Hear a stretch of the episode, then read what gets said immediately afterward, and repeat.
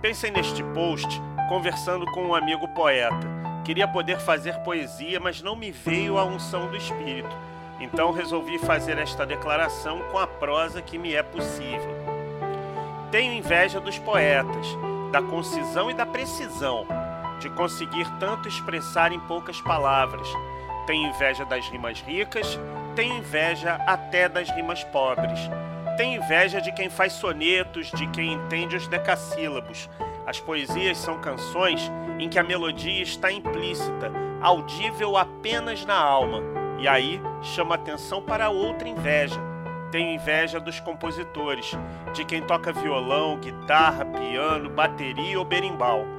Tenho inveja de quem emula o som das ondas quebrando na areia, do bater de asas e do canto dos pássaros, de quem usa o vento como matéria-prima de um solfejo que vai virar melodia.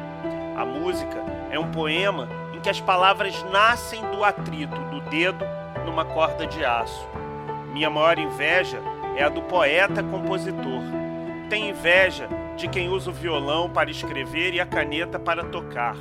Acho que esses caras são os que estão mais perto do divino, mesmo que para eles esse divino seja apenas mais humano de nós.